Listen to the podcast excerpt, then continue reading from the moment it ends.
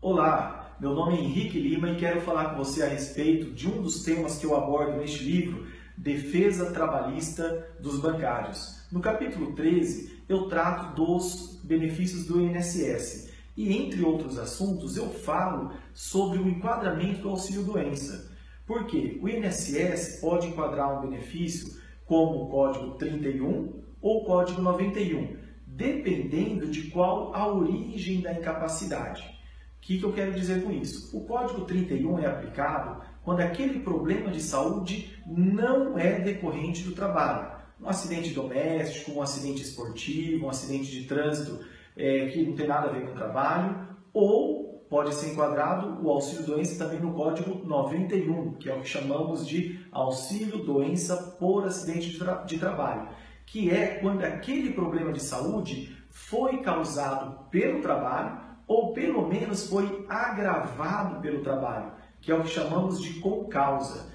A, a divergência que ocorre aqui é que muitas vezes o INSS deveria ter enquadrado aquele auxílio-doença no Código 91, seja porque o trabalhador tem um problema nas articulações, uma inflamação nos tendões, tem um problema na coluna, tem um problema de depressão, de síndrome do pânico, de estresse, tem alguma algum problema que o seu médico disse que foi causado ou piorado pelo trabalho, mas mesmo assim o INSS, quando concede o benefício, dá no Código 31. E qual que é o prejuízo para o trabalhador nesse caso?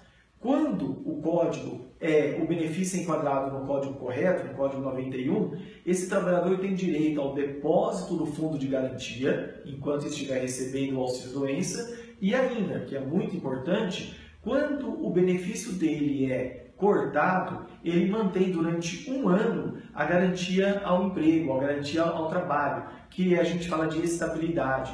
Então, isso é muito importante, porque muitas vezes o trabalhador, quando volta do, do, do INSS, quando tem o benefício do auxílio-doença cortado e volta a trabalhar, a empresa espera um pouquinho e logo fala que está fazendo redução de custo tal, e arruma alguma desculpa e manda aquele trabalhador embora. Só que se aquele trabalhador ele recebeu pelo código 91 auxílio doença por acidente de trabalho, ele não pode ser desligado dentro do prazo de um ano. Então, o que, que eu quero deixar de dica? Eu falo no livro que esse trabalhador ele pode fazer um recurso administrativo perante o próprio INSS, que ele, isso é um recurso que pode ser feito sozinho ou com advogado, mas ele também pode buscar uma, um processo judicial, entrar com uma ação na justiça contra o INSS, pedindo ou para restabelecer o benefício, se o benefício foi cortado, ou ainda para transformar o código 31 em 91. E isso vai lhe garantir esses benefícios que nós falamos. Recentemente, inclusive agora, em 2017, dois casos em que eu atuei, é, nós conseguimos justamente isso. Num caso, o juiz da primeira instância concedeu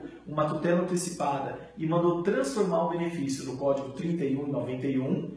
É, e no outro caso, o juiz não deu, nós fizemos um recurso ao Tribunal de Justiça e no tribunal houve a transformação do benefício para o Código 91. Qual que é a consequência disso? Nesses dois casos é a reintegração daquele trabalhador, que muitas vezes é o mais justo. porque Se ele ficou doente, foi, nesses dois casos, por conta do trabalho nas empresas, naquelas instituições financeiras. Então, essa dica e outras você encontra neste livro, que pode ser uma ferramenta muito importante na luta por seus direitos. Tá bom? Eu vou colocar na, na tela o endereço, como que você faz para encontrar. Muito obrigado e até a próxima.